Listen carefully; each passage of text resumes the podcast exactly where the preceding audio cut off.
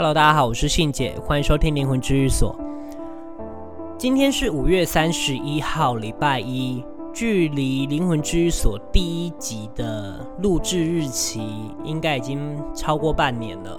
然后一路上很感谢大家一直以来的收听跟支持，我蛮感谢的，因为我昨天上 Apple Podcast 发现。我是呃精神主题宗教精神主题里面排名有二十二名，对，那蛮呃蛮意外的。当然是未来目标是挤进前十名，然后就希望大家可以多多的支持。然后呢，我个人觉得，在做第一集的时候，我保持着就第一集是桃花跟正缘的差异，到目前为止也是点阅率最高、最多人听的。好，那我觉得我一路上录制的过程当中，大家一定有明显听出进步，尤其是一口气就听了二十九集的朋友，一定能感受到我在。讲故事的时候应该有一些进步吧，因为后来其实都有，就是写一些大纲。一开始在录的时候完全没有，就是 freestyle，就是想讲什么就讲什么。但是就是有一个主题这样，所以有很多用字遣词都没有那么精准。好，那也很谢谢大家，就是有一直传讯息来问我问题，让。我觉得我好像有一点存在的价值。好啦，就是我只是想说，我要分享这样的呃生活无形世界的生活的科普给大家，这就是我最初的目的。然后希望大家不要迷失，不要在无形世界因为神或者是怎么样的，他们说了什么话就影响了你自己的判断。这可能就是我录制这个灵魂治愈所的。呃，最大的一个动力吧，希望大家不要迷失。好，那我今天呢要来跟大家聊的一个主题是同性婚姻的主题。那我先讲一下我个人的立场，我个人立场呢是比较支持同性婚姻，而且我个人觉得在爱的面前就是不分性别。我还记得那时候同性婚姻吵得沸沸扬扬的时候，我还特地写了一首饶舌歌，因为我个人就是很喜欢唱饶舌，所以就写了一首饶舌饶舌歌。然后在写这首歌的时候就很生气啊，因为好像有一个团体叫互加盟，然后他们的中他们的论述就是说同性婚姻呃会造成生育生育率低。那基本上我们台湾生育率低是。因为我们大家养不起才不想生，不是因为同性婚姻好吗？所以这个论述就很就很薄弱啊，那我就蛮生气的。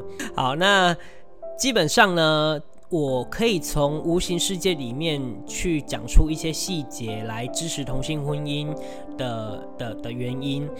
第一个，我们要先了解我们的。肉体跟灵魂是相辅相成的，所以有肉体就一定会有灵魂啊，所以我们就可以知道说，应该是说，嗯，活着的人有肉体就有灵魂。OK，好，那灵魂就有分性别啦，肯定是有分性别的。举我一个例子好了，我的例子，我身体的三条灵魂是有一个小孩、一个女人，然后一个男人。那我在节目上有说到我的好朋友迪中。就是那个去洗澡的那一个，当兵很常去那个养生馆洗澡那一个，他就是三个男生，对，三个零都是男生。然后我的呃高中同学就是那个健身教练，他是有两个女生，然后一个男生。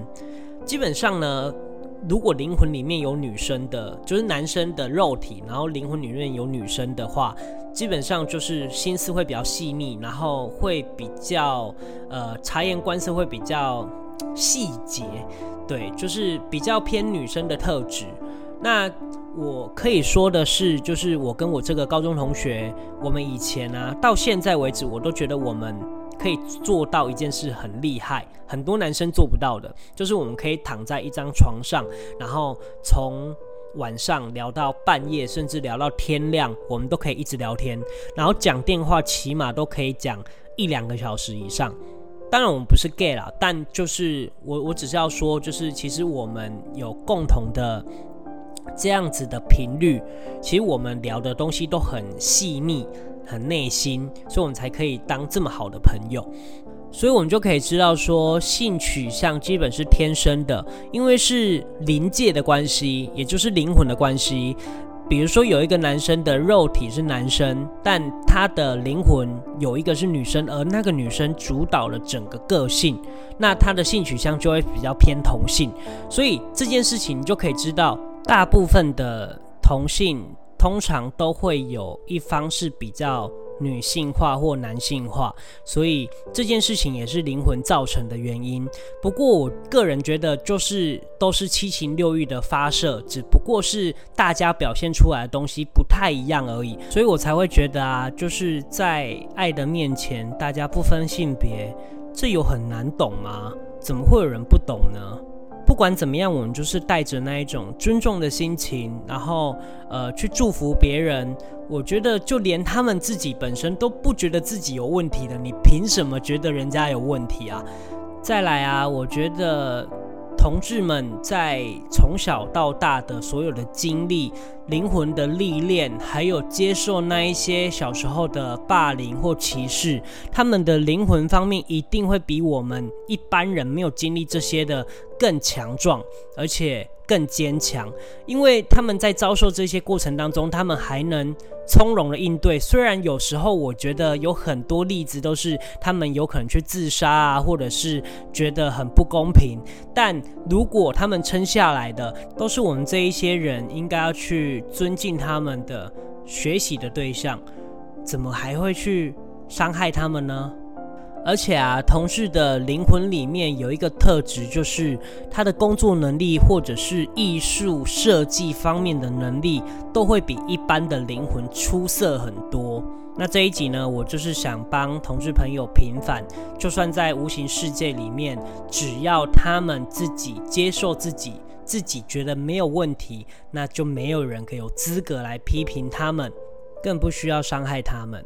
所以啊，如果大家有在不同的宗教团体里面，听到有排斥同性婚姻，甚至反对同性婚姻的，大部分都是出在人为的因素。基本上无形界呢，无形世界都是以尊重为主。所以啊，放下你的成见，仔细思考，其实你就不会被影响。好，那最后呢，我就来跟大家闲聊一下。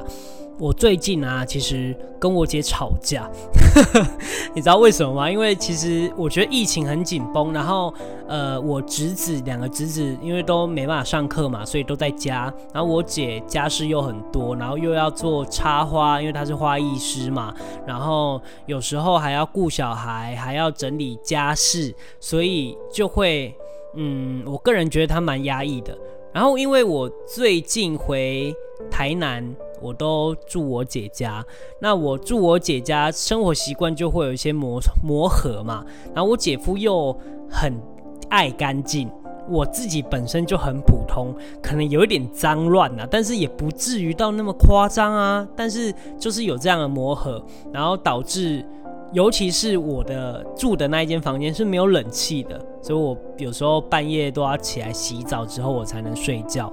那种种的因素，有一次呢，就是我在洗澡，半夜洗澡的时候开开关关门太大声了，然后吵醒我姐，我姐又上来骂我。其实我也蛮不开心的，但是我觉得这就是家庭住在一起会磨合的事情吧。可能是我一个人住太久了，所以没办法那么快的时间跟。家人磨合好，因为这件事情，所以我姐姐可能有一点受伤。那在这边，我想跟我姐说声抱歉。好的，那这一集就到这边。如果你还没有订阅灵魂治愈所 IG，还是追踪的朋友们，可以赶快订阅跟追踪。希望能在第一时间发布主题的时候，你可以收听得到。好，那这一集就到这边喽，也谢谢大家收听灵魂居所。如果你觉得这一集有意思，或者是有学到新知的话，也可以分享给你一个朋友听喽。那我们就到这边，我是信姐，我们这周四见，拜拜。